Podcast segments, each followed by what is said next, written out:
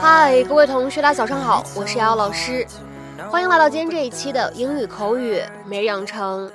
在今天这期节目当中呢，我们来学习一段比较复杂的英文对话。首先呢，先来一起听一下。Okay, well, I was just dropping off my kids. And yet I see no kids emerging from the vehicle. Okay, well, I was just dropping off my kids.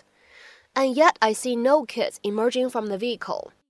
好吧，我刚只是在送我孩子们上学，但是我没看到有孩子从车里下来啊。Okay, well, I was just dropping off my kids. And yet I see no kids emerging from the vehicle. Okay, well, I was just dropping off my kids.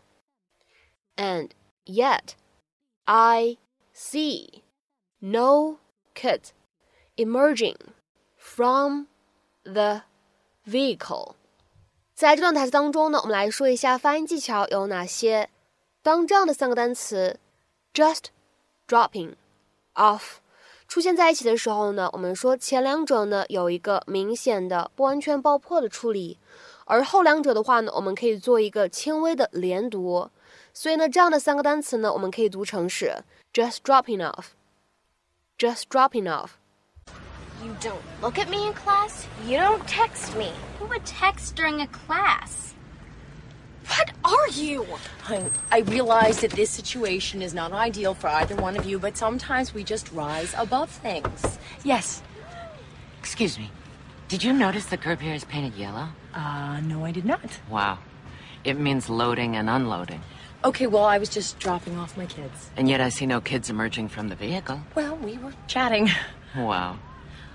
At the risk of surprising you a third time, officer, I've been dropping off here for years and I've been. that- Okay, betcha. What was her problem? Oh, you know what you should have said to her? Nothing. I should have said nothing would be the point. I have to see her every day. I mean, why make it worse? That's exactly what I'm talking about. Awkward, unpleasant situation.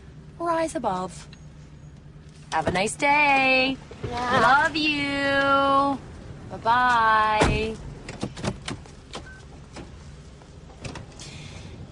did I see no children emerging from the vehicle. I actually see my fist emerging into your face. Oh! Now I think of it. 那么有关这样一个动词短语 drop off，它的使用呢，我们之前已经讲过好几次了。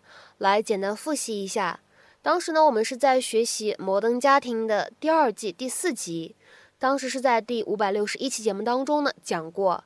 还有一次呢，是在学习《摩登家庭》的第二季第十九集的时候，我们在第九百二十期节目当中呢也讲过。那么什么叫做 drop somebody or something off？这个短语什么意思呢？可以用来指把某个物体或者某一个人呢送到某个地方。To leave someone or something at the destination to which one has transported it，或者呢理解成为 to give someone a ride to some place。比如说下面呢，我们来看一个例子，不太难。When do I need to drop the kids off at soccer practice？ 我需要什么时候把孩子们送去参加足球训练呢？When do I need to drop the kids off at soccer practice？好，那么在今天节目当中呢，我们再来学习另外一个短语，叫做 emerge from。emerge 这个单词，它的拼写是 e m e r g e。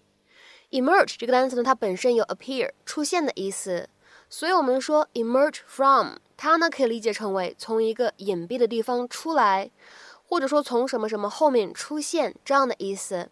To appear by coming out of something or out of behind something。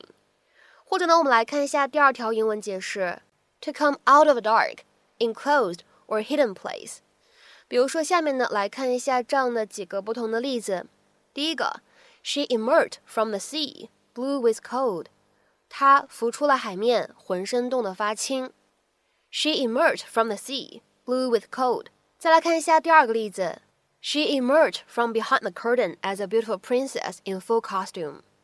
她从幕后出现，化身为一个盛装打扮的漂亮的公主。She emerged from behind the curtain as a beautiful princess in full costume。再比如说，我们来看这样一个例子：The caterpillar would emerge as a butterfly in a short time。这只毛毛虫将会很快变成一只蝴蝶。The caterpillar would emerge as a butterfly in a short time。 那么这样一个动词短语 emerge from，在 在口语当中的话呢，也会有引申义的使用，可以用来引申成为从某种困境当中脱离出来这样的意思。